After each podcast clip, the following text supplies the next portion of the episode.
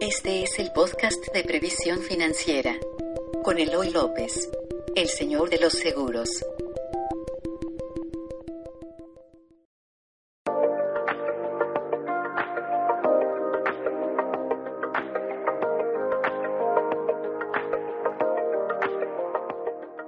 Hola amigos de todas nuestras redes, estamos aquí de regreso en nuestro maratón de PFI, de previsión financiera integral. ¿Cómo están? Espero que estén bien.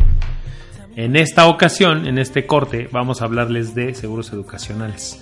Pero no solamente de seguros educacionales, sino todas esas dudas, esas dudas que siempre nos llegan sobre seguros educacionales, eh, que muchas veces les da pena preguntar y preguntan ya cuando ya está muy avanzado y no saben para dónde. Cuando ya el niño creció, cuando ya, ya falta muy poquito tiempo. Bueno, este, vamos a empezar. El, los seguros educacionales yo podría decir que son el seguro más popular. De seguros de ahorro, de la categoría de seguros de ahorro, es el seguro más popular que existe. ¿Por qué? Porque, pues, eh, podríamos decir que es el, el um, la, la, mayor preocupación de, las, de los padres de familia que quieren que sus hijos tengan una educación privada.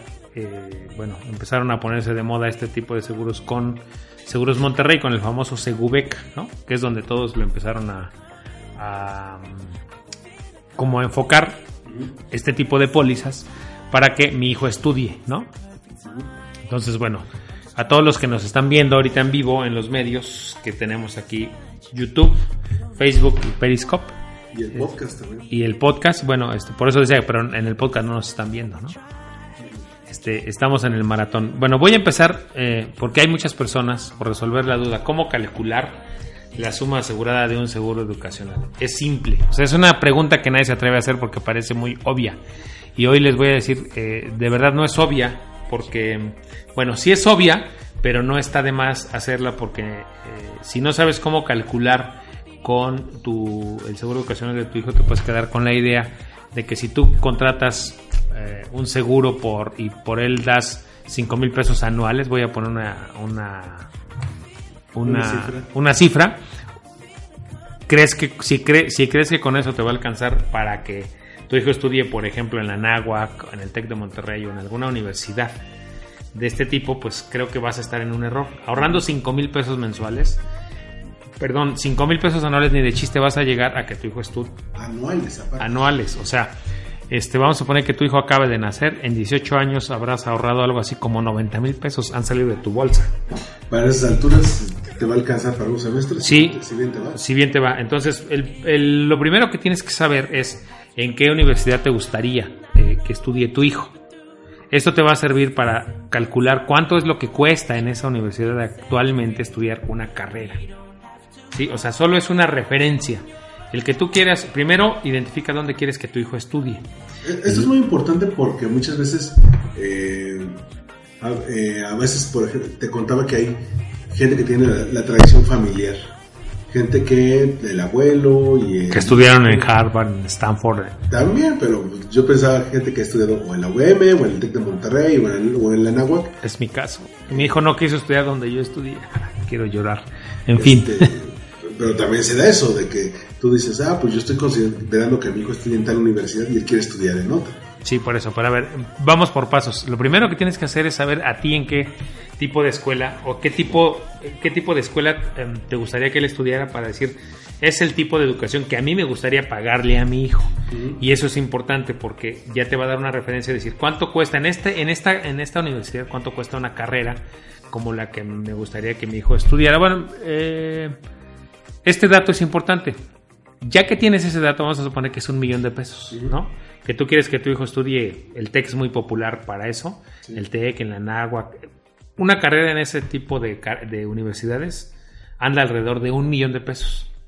Entonces, ese millón de pesos, ¿qué tienes que hacer? Tú decir, ok, ya sé dónde quiero que mi hijo estudie y ya sé cuánto vale. Vale un millón de pesos. Ahora, ¿qué tienes que hacer?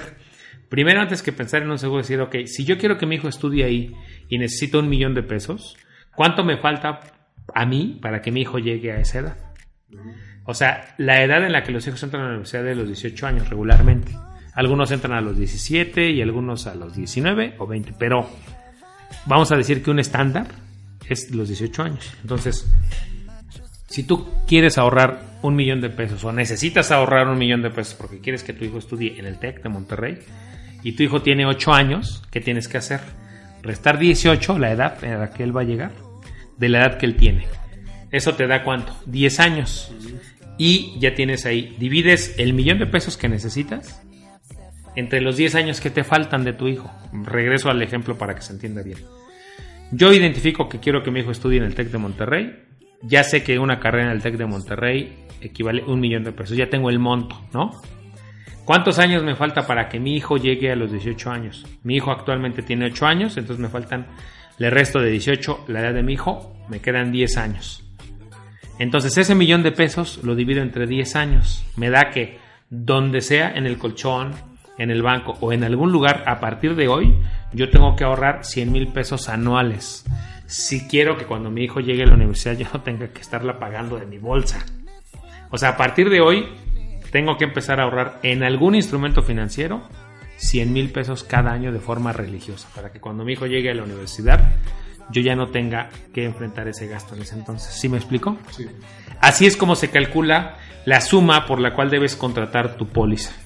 Hay, eh, muchas veces se menciona el seguro educacional pensando en la universidad, pero hay, hay eh, seguros que te permitan pagar otros grados, como la prepa o los... Sí, hoy, hoy hay seguros de vida que te permiten hacer eso, pero vamos a pasar eso al final, ¿te parece? Sí. Vamos ahorita, ya, ya vimos cómo calculan la suma asegurada, así es como ustedes calculan la suma asegurada.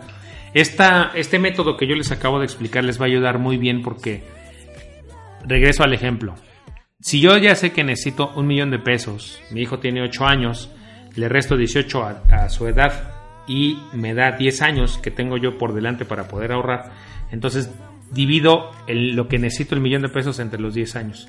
Yo ya sé que tengo que poner en algún lugar cuando menos 100 mil pesos. Y entonces me va a dar la opción de saber si yo le tengo que meter los mismos 100 mil al seguro de vida, al seguro de educacional, o le tengo que meter menos regularmente, tengo que ponerle menos dinero, porque el seguro educacional, uno de sus, de sus, vamos a ponerle de sus ventajas o de sus, de sus bondades es que en la gran mayoría de las ocasiones te entrega más dinero del que ahorraste. Entonces, a lo mejor para que tú recibas un millón de pesos a los 18 años de tu hijo, tú tienes que ahorrar no 100 mil pesos, a lo mejor tienes que ahorrar 900 mil. Pero te va a garantizar que tú vas a tener ese millón. O a lo mejor tienes que ahorrar 800 mil, perdón, 80 mil cada año. Esas son las bondades. Eso te va a ayudar también, les digo, para tener esa referencia, ¿no? Entonces así es como ustedes deben calcular la suma asegurada. Esto se los digo porque hay muchas personas que contratan un seguro educacional y dicen, ah, pues es que mi primo o mi cuñado pagan menos por su seguro educacional y este y creo que, eh, que mi seguro no es tan bueno porque yo pago más. En realidad no tiene ningún punto de comparación porque depende de la edad que tenga primero tu familiar, o sea, tu cuñado o quien lo haya contratado, tu sobrino en este caso también, o sea, la edad del papá o de la mamá o la edad de ambos, más la edad del hijo, a lo que necesitas ahorrar. O sea, hay un montón de factores que influyen en lo que cada quien, cada familia ahorra para la universidad de sus hijos en un seguro educacional. Entonces no es comparable que diga, es que él, él paga en Seguros Monterrey menos que lo que yo pago en MetLife o que lo que yo pago en GNP. No tiene nada que ver porque lo importante es calcular cuánto es lo que yo necesito, cuánto tiempo tengo para hacerlo y también influye la edad que yo tengo. ¿Sí? Entonces, esto se los di porque mucha gente cree que, que pagando 5 mil pesos anuales va a lograr que su hijo estudie en el TEC de Monterrey. Compré un seguro muy barato, educacional, entonces yo tengo la idea de que mi hijo va a estudiar en el TEC de Monterrey cuando yo ahorro 5 mil pesos mensuales. No me checa. Bueno, espero haberles eh, resuelto la primera duda. Otra tengo varias dudas. Otra, otra duda, ¿qué pasaría si el padre contrata un seguro educacional y lo va pagando eh, puntualmente, religiosamente, pero por alguna situación fallece antes de que su hijo llegue a la edad en la que estudia la universidad. Ah, bueno, pues ya entramos a la carnita. Esa es la razón de ser de los seguros educacionales. Garantizar que si el papá o la mamá están o no están, o sea, quien eh, sea el encargado de ahorrar, eh, el papá o la mamá del hijo, o ambos, si llegan a fallecer. Número uno, se suspende el pago de la póliza. Y dos, o sea, ya no tienen que seguir pagando la póliza. Y dos, se les entrega una suma en ese momento para poder garantizar la educación. O sea, ese es, vamos a decir, esa es una de las principales ventajas de ahorrar en un seguro educacional que ahorrar en el banco o en un fondo de inversión o en el colchón. Que funciona como seguro de vida también. Exactamente, es más, tiene un seguro de vida incluido. De hecho, la gran mayoría de los seguros educacionales está basada en los seguros de vida con ahorro. Entonces, lo que tú preguntabas, si el papá o quien contrató la póliza llegara a fallecer antes de que el hijo cumpla los 18 años, se suspende, el- ya no tienen la obligación de seguir pagando la póliza y en ese momento la póliza les entrega al menos una cantidad igual al millón de pesos. Que, vamos- en el- vamos a usar el ejemplo este que puse. El millón de pesos. El del millón de pesos. Mi hijo tiene 8 años, yo contraté una póliza educacional por un millón de pesos, di apenas un año y fallecí ese año. ¿Qué sucede? Mi hijo ni mi familia ya tiene que seguir pagando la póliza y en ese momento cuando yo fallecí le entregan el millón de pesos a mi familia. Y hay pólizas educacionales que después, a los 18 años, le entregan a mi familia otro millón de pesos. Esto es una de las ventajas de los seguros educacionales, que te pueden entregar una suma al momento de tu fallecimiento para que tu hijo siga estudiando, para que no detenga sus estudios y cuando él llegue, su fondo universitario que tú ibas a crear de todas formas se haya creado aunque tú ya no estés. Solo algunas pólizas, no todos los seguros educacionales funcionan así, pero hay seguros educacionales que así funcionan, son los más modernos. Sí, lo, lo más reciente se puede decir, o los más. Pues sí, tienen, de esos, esos no tienen cinco años. La última generación. La última generación, exactamente. Eh, ¿Qué otra duda? Anotamos aquí varias dudas. Una, una que te comentaba antes de, iniciar este, este, esta, esta transmisión es eh, si el si el hijo, bueno, se llega a la edad en la que ya se le va a entregar para su educación, pero o no quiere estudiar en esa universidad o simplemente no quiere estudiar, Ah, ese es buen punto, ¿eh? que, o aplican la de, ¿sabes qué? O me voy a ir a una pública, o, Les tengo quiero, una- o quiero emprender, o quiero poner mi negocio, o quiero dar O me quiero ir de hippie. Me quiero ir a dar la vuelta al mundo, o sea, Exacto. ¿qué opción, qué opción te da ese seguro? Los, los seguros educacionales, ningún seguro educacional que yo conozca está ligado a que o está obligado a que los hijos estudien.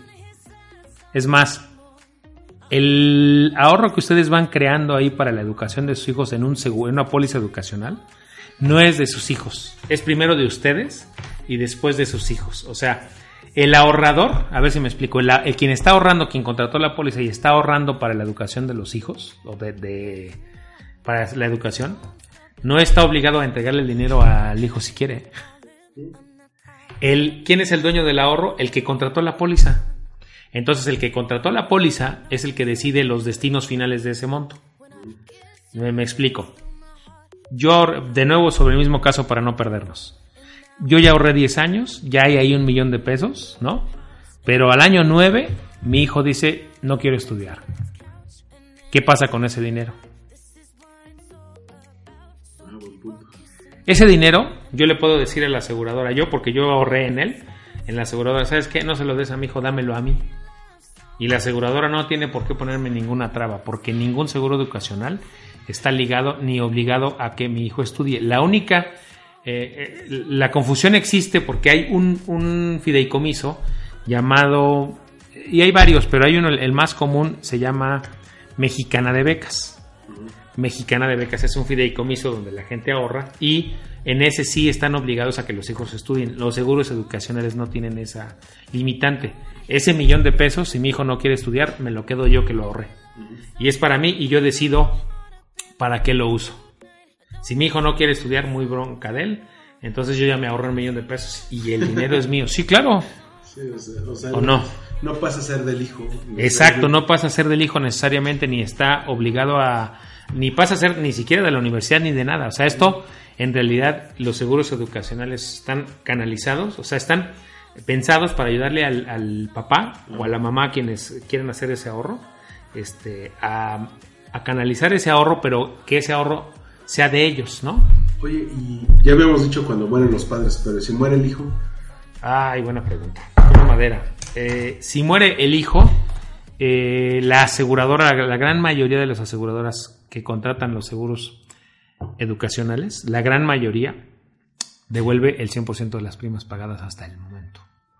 El 100%, El 100% de las primas. GNP devuelve el 100% de las primas o lo que tengas de valor garantizado, lo que sea mayor. Eh, Seguros Monterrey devuelve el 100% de, en caso de fallecimiento del hijo. Esa pregunta es muy importante. Ay, me- hasta se me hizo un nudo Sí, porque son- te estoy preguntando cosas que... Pues sí, eso, eso que- sucede. Que normalmente nadie, nadie tiene en su radar hasta que pasa. Exacto. Ahora, eso, eh, eso sucede en solamente en las pólizas educacionales, no en las, no en las de seguro de vida que vimos ahorita, que te permiten poder garantizar eh, secundaria, preparatoria o universidad, ¿no? Eh, eso solo sucede en los seguros educacionales tradicionales, como el Segubeca, el profesional de GNP o los, o los conocidos de todas las aseguradoras, ¿no? porque están hechos específicamente para eso y están hechos para un fin. ¿Y qué pasa si muere el menor? Que en seguro se conoce como que desaparece el interés asegurable. Tú contrataste una póliza por tu hijo, pero si ya no está, pues ya no hay interés asegurable. Y tú puedes pedirle a la aseguradora que te devuelva todo lo que has pagado, no importa si has pagado uno o dos años. Y la aseguradora te lo va a devolver. Vamos a decirle que es una nobleza del sistema. Ah, contesté esa pregunta, hasta me dolió el pecho. Pre- disculpe, preguntas sí. más amables. Sí, no, ¿Puedes, pero son- ¿Puedes ahorrar eh, solamente en pesos o también en dólares? En dos. Puedes ahorrar en tres monedas: en pesos eh, ajustables a la inflación, en dólares y hasta en UDIs. Eh, bueno, en, en MetLife eh, puedes ahorrar hasta en esta moneda que tienen UVAX. Pero sí, las, las pólizas educacionales pueden ser en pesos, en dólares, en UDIs o en esta moneda rara. ¿Es criptomoneda? No, no, no, no. Es como una UDI, pero hecha especialmente para, para- por MetLife. Es como una unidad de referencia, vamos. ¿no? Eh, ¿Cubre universidades nacionales o también puede cubrir extranjeras? Las dos. En realidad, recuerden, ya dijimos que no cubre, o sea, que no necesariamente está ligado a una universidad, sino al monto que cuesta estudiar la carrera en esa universidad, ¿no?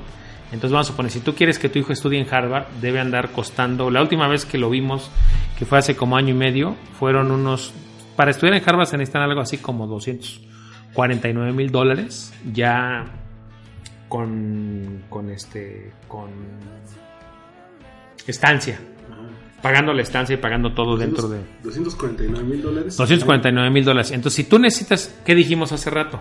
Si tú ya sabes que necesitas 249 mil dólares, tienes que restar el tiempo que le falta a tu hijo para llegar a entrar a Harvard, ¿no? Y entonces decir, bueno, tengo que ahorrar. ¿Y en qué moneda tendrías que contratar tu póliza? En dólares. En dólares. Entonces, sí, sí puedes contratar para que tu hijo vaya a estudiar al extranjero, en este caso Harvard. Entonces tienes que contratar tu póliza en dólares. ¿Por cuánto tienes que contratar la póliza? Por 249 mil dólares, ¿no? Al menos. Entonces sí, está, puedes usarla para que tu hijo estudie aquí o en el extranjero. Eso es, in- vamos, es indistinto. Perfecto. Buena pregunta. ¿Qué más? Teníamos ahí varias preguntas. Ya hemos, ya hemos tomado las principales en cuanto a seguro educacional. Este, ¿Qué pasa si mi hijo no quiere estudiar? ¿Qué pasa si mi hijo fallece? De ¿qué, qué pasa si el padre fallece? ¿Qué pasa si la madre fallece también? Cubre eh, pesos o dólares, eh, universidades mexicanas o extranjeras. Ahora, hay una pregunta que no se hace. ¿Los padres son los únicos que pueden contratar pólizas para los hijos? Yo creo que no. Pueden ser los tíos, pueden ser los abuelos o los padrinos, alguien interesado de nuevo en crearle un fondo de ahorro para la educación.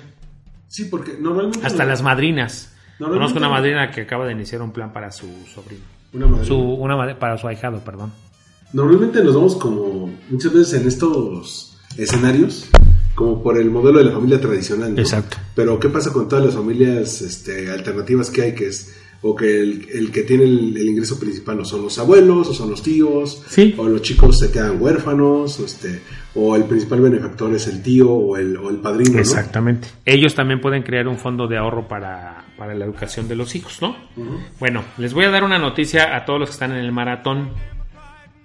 Creo que ahí. Este, bueno, les voy a dar una noticia. A todo aquel que quiera contratar un seguro educacional para sus hijos, para sus sobrinos, para sus nietos, para sus ahijados, dentro de las próximas 48 horas, chéquense.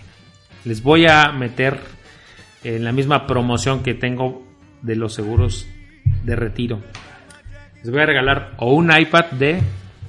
Un iPad... eh, La, la de la última generación, iPad Air Ajá. de 128 gigas ajá, o la más actual que hay de 128 gigas o o una pantalla de 49 pulgadas. HD. Entonces me he vuelto loco. Aprovechen si de verdad quieren empezar a ahorrar para la educación de sus hijos, de sus nietos, de sus sobrinos, de sus ahijados. Hoy es el momento. Mm, esta promoción no puede dárselas el lunes, no puede dárselas el viernes, si es real. Y eh, les repito, porque puedo dárselas. Tuvimos un buen año que nos llevó a unos niveles de primas eh, interesantes que nos permiten compartir ese éxito dentro de las próximas 48 horas antes de que se haga el cierre anual.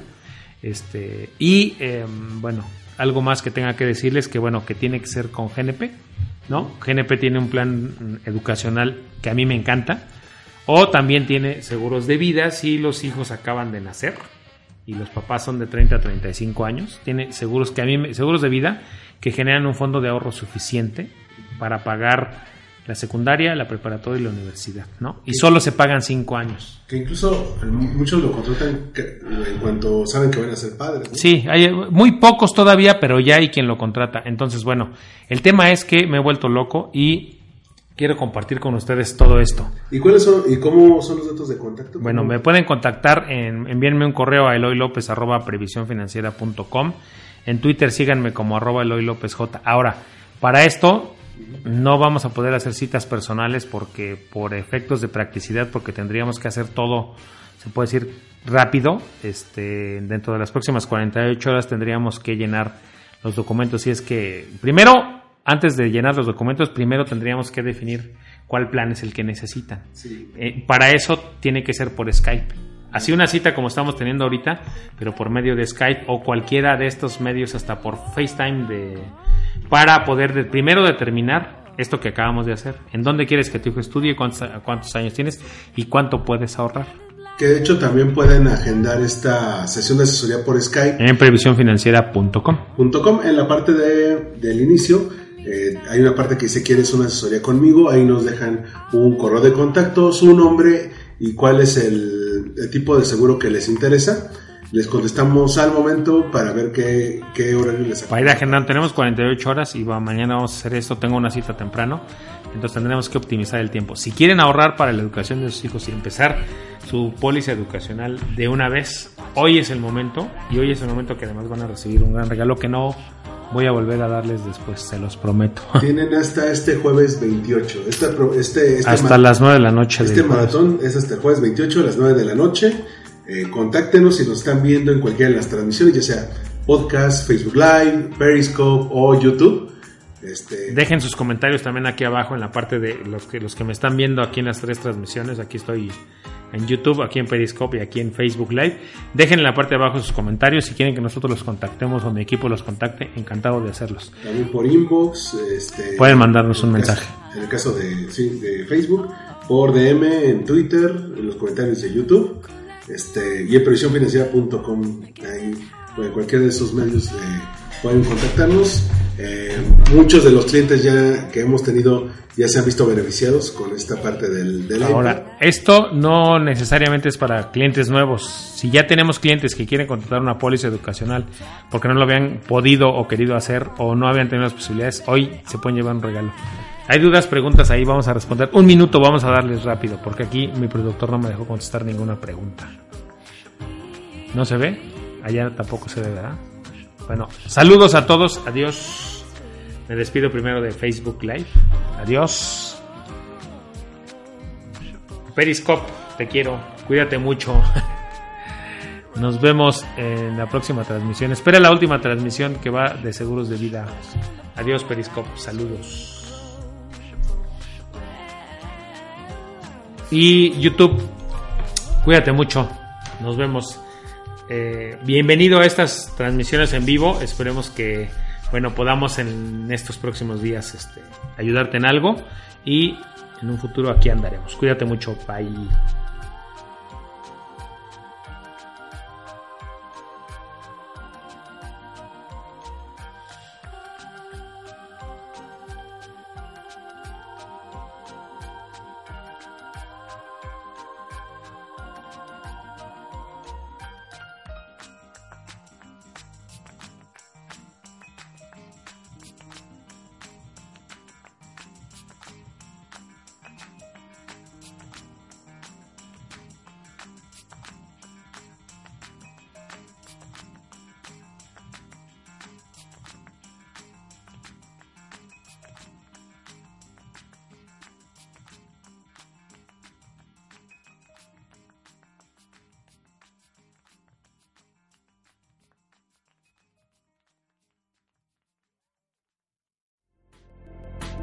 Gracias por escuchar el podcast de Previsión Financiera con Eloy López, el señor de los seguros. Síguenos en iTunes, iVoox, redes sociales o en previsiónfinanciera.com.